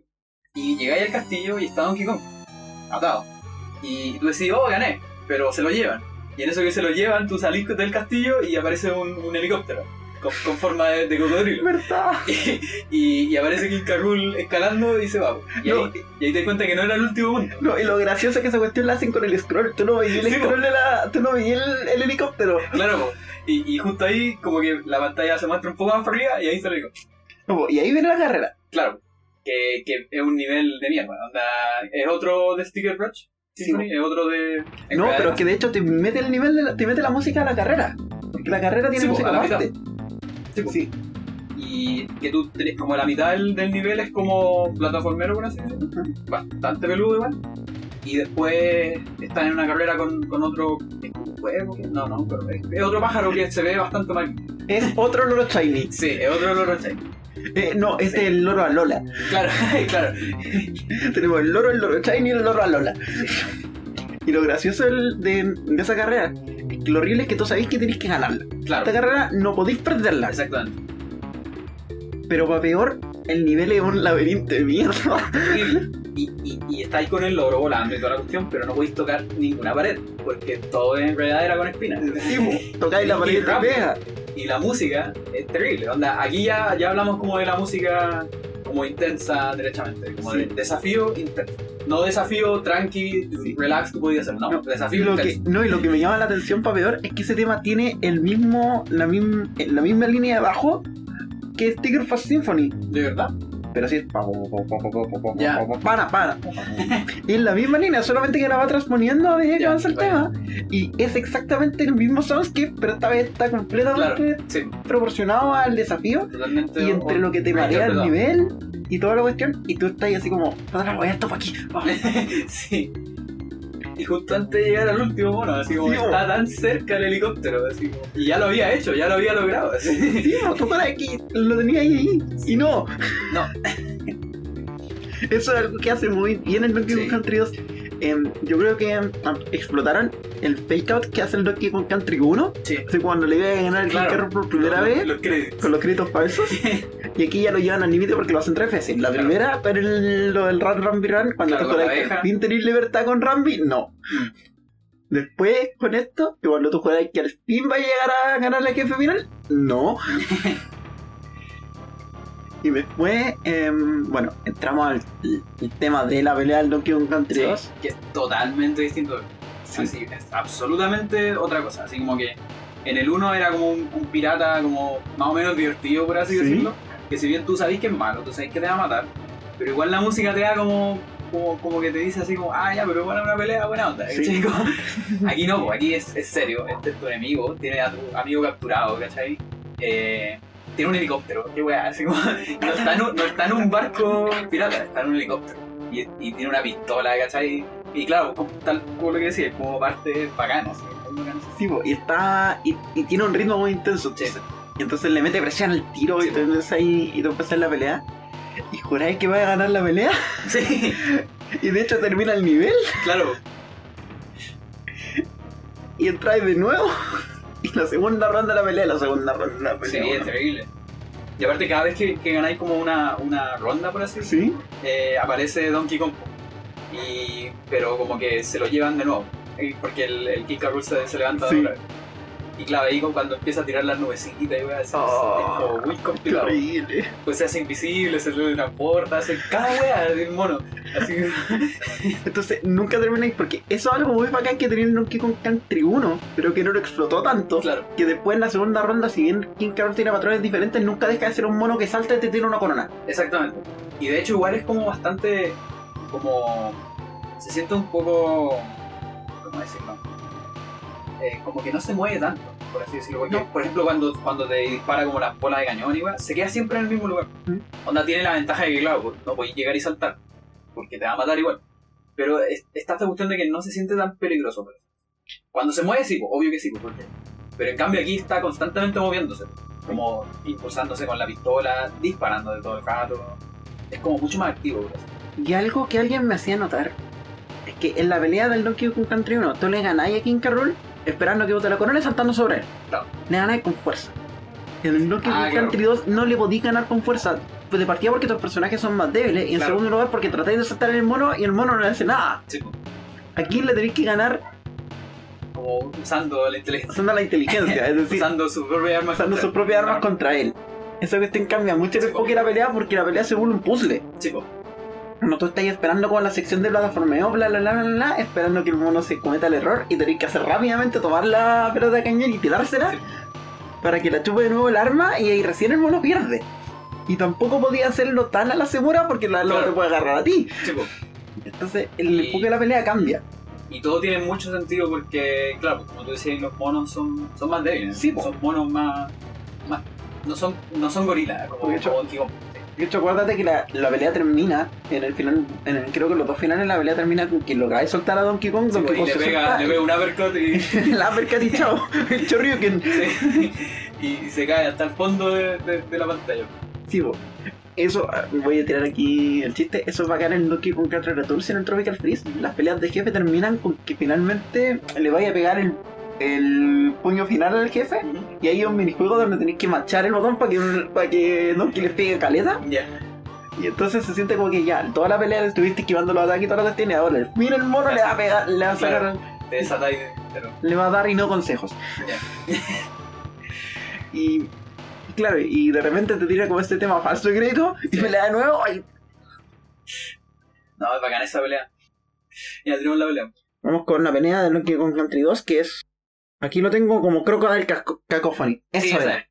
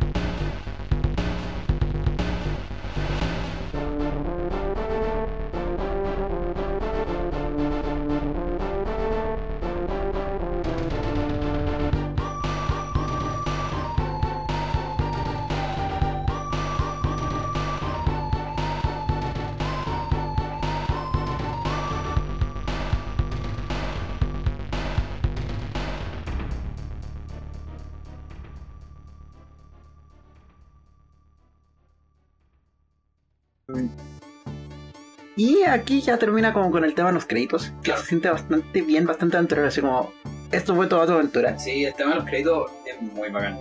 Me gusta caleta. Como que en verdad es como, como para dejar el control al lado, tirarte en la silla o sillón, donde estés, en la cama, cualquier lugar que estés jugando, echarte para atrás y es como. oh, Y el juego te repasa los enemigos con los que te Claro. encontraste. Como todas esas cuestiones. todas esas Y cuestiones. los animales también, todas esas Sí, cosas.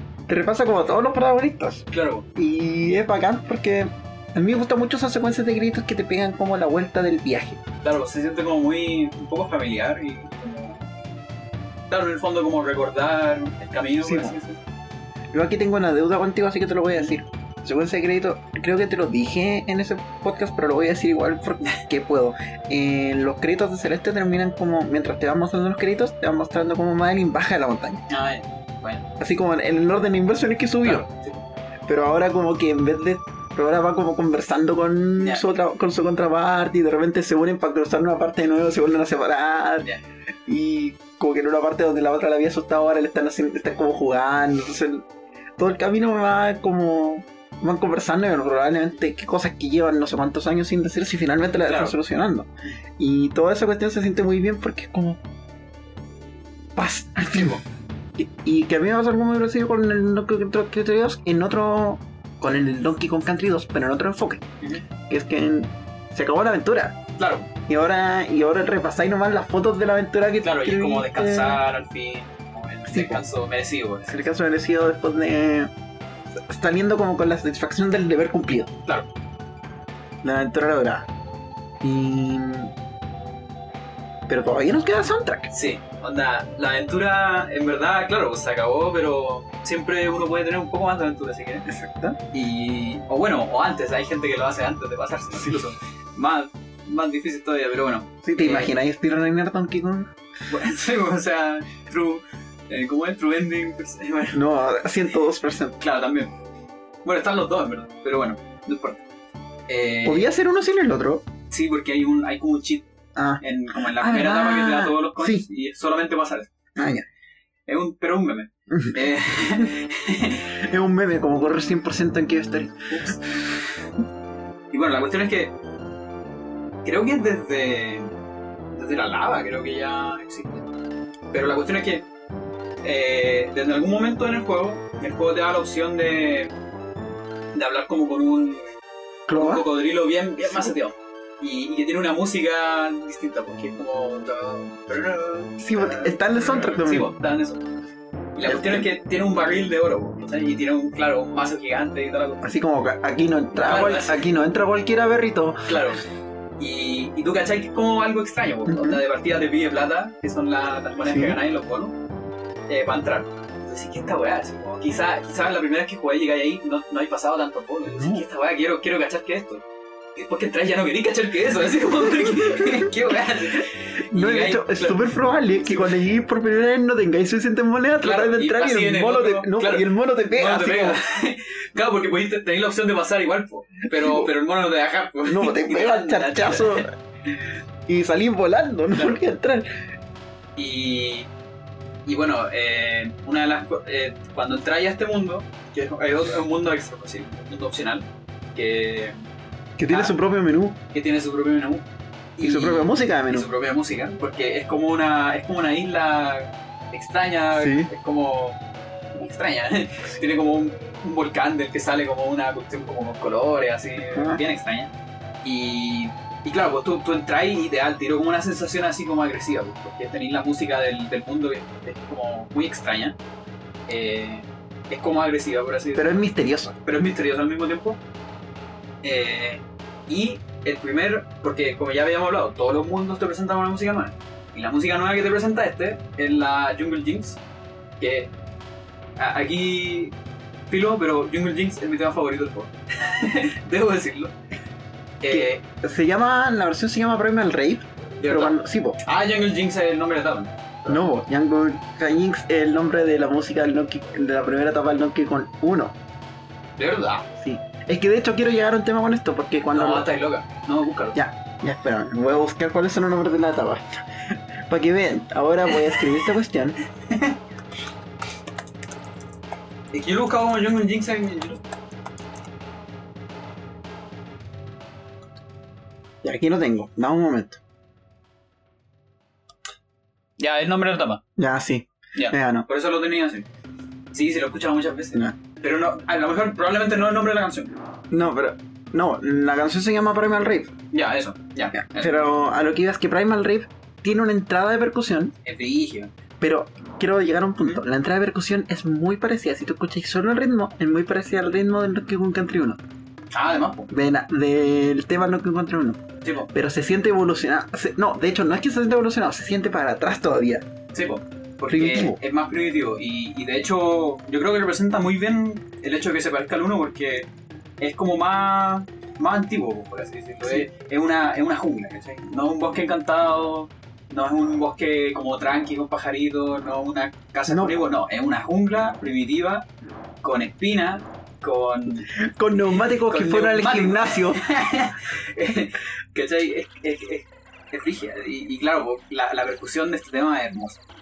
A mí me encanta demasiado. Y, y encuentro que este tema también hace como muy bien todo lo que es como eh, los sonidos de pájaros, cosas así. Es que tiene como esos gritos de. ¡Ah! Aparte, pues claro, pues como que empezáis la cuestión y es como... Y claro, como que te da ese, ese, esa cuestión como, como primordial, primitiva. Sí. Y claro, pues, después tiene una parte tranquila, porque es donde empiezan a salir como los pájaros, y como que es como más misterioso. Y bueno, estos tendrían siendo como los niveles más peludos en general, no Sí. solamente los de la jungla, sino del mundo especial. Y hay de todo. Eh, tenía una jungla, tenía un nivel de fuego, tenía un nivel, Tenéis nivel de de hielo, hielo. eh, tenía otra jungla y después el nivel más ahueonado del juego. Animal Antics. Yo necesito hacerle una mención porque es un nivel de mierda. Puta nivel culiado. De partida tiene, creo que tiene casi todos los mapas. Eh, Sí, aquí lo tenemos, tengo la wiki al frente. sí, tiene casi todos los mapas y tenéis que usar a todos los animales. Y la última parte, onda, la penúltima parte es, es de, de la jungla y la última parte es de la enredadera. eh, con, De la enredadera con viento ¿no? cambia. con viento que cambia. Y tenéis que volar. Y, tení, y, y en una parte tenéis que usar la serpiente. Es como. Es terrible. Es, es demasiado terrible. Como que si pasáis ese nivel es como. Ya. No, lo peor es que pasa ahí toda esa parte y la weá no termina. Exactamente. Y para peor estáis buscando el bonus que tiene esa etapa, que tiene la moneda Kong, Sí. y no lo encontráis nunca, y te la tenéis que pasar de nuevo, y no. Sí, es terrible. Y, y claro, cuando uno pasa toda esa etapa, eh, desbloquea lo que vendría siendo como el final real, Ajá. que es otra pelea. ca- Cada vez que tú pasas una etapa, te, Sí. te van abriendo como un caminito Ujú. hacia el volcán. Y cuando te haces todo el camino, puedes llegar al volcán, que a todo esto, para desbloquear la última moneda de, de una de las etapas, tenés que haber pasado el porro. ¿ya? Sí. Eh, porque te la da King Carol en la pena. Y ahí tenía otra pelea con King que es bastante desafiante, bastante difícil. Y está toda esa cuestión de que todo ese volcán se sienta como tan peligroso para Sí. llevarte a ese Claro. clímax. Sí, pues. Que es algo que, por escucha, em, al revés era lo que pasaba en el Donkey Kong Country 3. Cuando lo mencionamos, que el clímax es, es un poquito anticlimático, Sí, pero, poquito pero es tonto. Porque también tiene como esta idea del volcán y de cómo estar Claro. explorada, pero al final el clímax es, es gracioso. Sí. Al menos Sí, pues, te- y tenéis como que buscar los pajaritos, etc. Claro. Es como que el, el ritmo es harto más lento. ejemplo. Exacto. En cambio aquí como que va subiendo y subiendo. Va subiendo en dificultad, etc. Y una vez que le ganáis a King Carol por segunda vez, eh, veis como la, la isla se destruye y tú estás ahí así como en una, en una puesta de sol con Donkey Kong, con Dixie Kong arriba de Donkey Kong, Diddy Kong al lado, mirando en la puesta de sol mientras la isla se destruye y toda la es como demasiado glorioso, así como que si ya los créditos de antes te dieron como una sensación de paz, esto es como una sensación como de, de, haber cumplido, así, como de... Es como otro tipo de paz. Se acabó. Claro, se acabó totalmente. Así como lo destruí todo. Así, así como que- que llegué al máximo. O sea, lo voy a decir porque ya bueno, porque estoy como en el mundo. Em, algo parecido pasa, lo voy a mencionar nomás, en el final de Cave Story. Cave Story tiene dos finales, el final normal y claro. el final bueno. En el final normal tú destruyes la isla. Entonces la cuestión termina como mostrándote cómo la isla se va a reventar, bla bla bla bla bla, bla, bla, se cae y todo se muere. Esto termináis como rescatado de un dragón por el loco que te tenía el dragón al principio del juego. Sí. Y ya, y te vais. Pero ese final de como la isla destruyéndose y además te pone como un tema súper triste. Entonces Sí. como, ya, lograste impedir que le atacaran a la superficie, pero te piteaste toda la isla. Sí. Y después te tira, el- y por otro lado te tira el final bueno donde tú veías así como en chiquitito como la isla está, parece que se va a caer, pero no. Tipo ahí, lo lograste. Te tuviste el- la cosa y salvaste la isla. Claro. Y te lo ganaste después básicamente de haber repetido el juego dos o tres veces. Sí. Y, y eso causa que los dos finales se sientan muy diferentes. Y también, y eso le da al, al segundo final como la sensación de, misión cumplida. De hecho, Claro. te lo dice Curly textualmente en ese final. Nuestra misión se terminó. Ya. Y, y también está como esa idea en, en este juego, donde Sí. al final tienen dos sensaciones diferentes. En uno Mucho lo- más conclusivo. El otro mucho más conclusivo es como "Ah, ya no me queda nada más después de ese final todavía no volví al juego. Claro. no volví al juego como en un, en un buen rato porque Claro. se acabó. Porque sí, güey, completaste todos los niveles y todas las... hiciste todo lo que podías hacer todo para sacar eso. exacto. Y Bueno, un- una cuestión un poco por otro tema que, que siento que no se nos olvidó mencionar un poco en Donkey Kong 2 es que en Donkey Kong 2 eh, incluye eh, fanfarias de victoria en la etapa sí y hay una para Diddy Kong y otra para Dixie Kong. Eh, la de Diddy Kong que es como un rap con una, con una radio. Con casetera. Claro, y la de Dixie Kong que saca una, una, una guitarra y se pega un solo. sí Y todas esas fanfarias suenan distinto en cada etapa. Todas verdad tienen un poco de instrumentación distinta. O la parte de atrás, como el ritmo, cosas Sí. así. Si bien la, la melodía o el eco es lo mismo, claro. Y, y todas suenan distintas. Y no solo eso, también cuando morí en un nivel, el tururururu, taran, tan, siempre es tan. distinto. sí También tiene otro como timbre o otra instrumentación Otra, dependiendo ajá. de la etapa. Y eso lo encuentro como ya onda detalles, onda detalles bacanes del juego, etc. Sí, hay un detalle súper parecido ahí en el Donkey Kong Country Returns. El Donkey Kong Country Returns tiene el tema del menú, es siempre el mismo tema, el tema del menú del Donkey Kong Country 1, pero musicalizado e instrumentado diferente Ah, dependiendo ya, del mundo. ya, Entonces en el mundo 1 es como muy parecido al Donkey Kong Country 1 porque es la jungla, pero en el mundo de la fábrica está instrumentado así sintetizado, con otro ritmo. En el mundo del, en el mundo de los carritos tiene como el sonido de los carritos Ya. de fondo. Entonces Eso, eso hace que como que cada mundo se sienta más su propia entidad. Y eso es lo que pasa con los niveles. Aquí cada uno de los niveles se siente único. Sí. Siempre. Algo tienen que hace que esa área siempre se quede. Sí, bueno. Mm, ¿Algo más que nos queda? Bueno, aquí básicamente quedan como los temas de sobra. Ya hablamos de los del bonus. Yo quería tirarle una mención al tema de la escuela. Sí, es chori. Y, y también, bueno, habla y. Que el tema de la escuela es muy diferente. Es como. loco, ese, ese tema, ¿qué está haciendo en el Donkey Kong? Pero a la vez como, wow, sí, es como, se agradece. Claro, porque ahí es donde grabáis. po. Sí, po. es como, es como un lugar familiar, seguro. Exacto. Es como una escuela feliz. No, no es como la escuela en Sí, la po. que la mayoría de quizás de nosotros estuvo que, que el bullying y esas cosas. No, es como tranqui. Sí. eh, Y ahí está la, bonita ahí como diciéndote, eh, ¿sabes qué? Si querías, podía hacer esto haci- haciendo esto otro. Y que algo muy práctico es que contrasta mucho con Cranky, que también está. Y que está con su mismo, con una como un remake de su tema del Donkey Kong 21. Pero él está para el mono, para el loco que quiere sacarlo todo. Claro. Y por lo tanto va a ser un pesado de mierda. Y bueno, también los temas de, de Funky. Yo igual creo, yo igual le hago una mención, así como en la trilogía en general.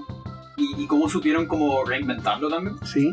Si bien el 1 y el 2 son muy parecidos, así como muy parecidos. Eh, igual, eh, o sea, son muy parecidos a nivel como personalidad. decirlo.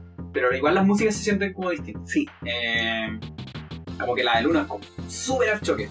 Ajá. Porque es como con puro chance, así como... Electrónica, ta, ta, ta.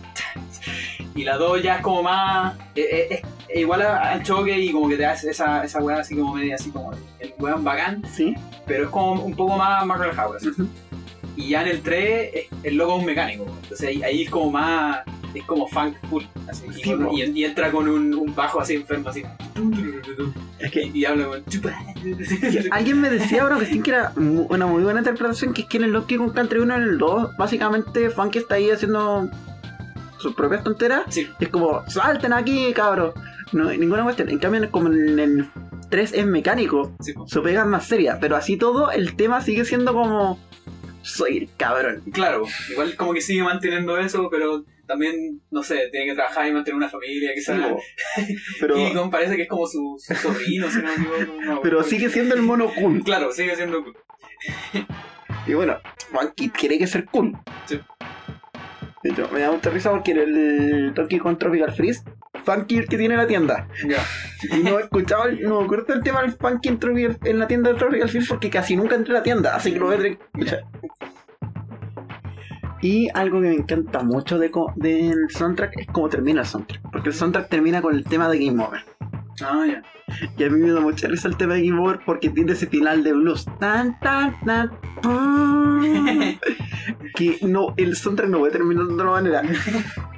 Tiene que terminar como con el final de blues. Claro, Y con el tema de, de Game Over. Así como, no. se acabó el juego. ¿No? That's it, Fox. Y se acabó el podcast. También. Oye, Wow. gran, gran juego. Sí, Gran soundtrack. tú cachai que el juego es bueno cuando íbamos a hablar de tres juegos y tuvimos que dejarlo aparte. Claro. Así que eso, eh. ¿Con qué tema terminamos? Pucha, yo pediría Jungle Jinx, pero no sé si estoy de acuerdo. Es que es mi tema favorito. Ya, vamos a comprarme el rey entonces. Eso, Primer Eh, sí, apréndete los nombres. Ya, pero es que yo. Acuérdate que yo me sé el soundtrack por el juego. No, te sabía el nombre de los del 1. De verdad. Creo que sí, me lo dijiste por cuando lo Ya, me sé Bad, Boss- Bad Boss Boogie. Y Aquatic Ambience. Northern Hemisphere. Ese es, eh, no sé Ah, qué sí, se me ese quedó ese, también. Y- ese nombre. Bueno, Fear Factory, no sé si es el nombre. Sí, Fear Factory. ese Ah, ya, nombre. el mismo.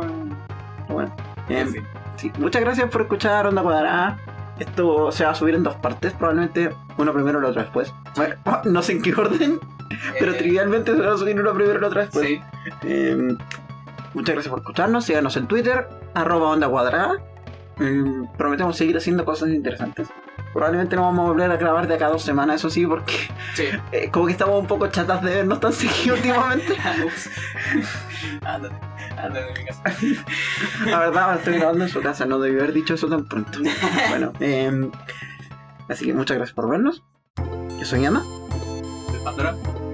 y muchas gracias Nos por en el escuchar próximo capítulo y nos despedimos con Primer. el soundtrack de Donkey Kong Country 2. Me está hueveando. ¡Qué!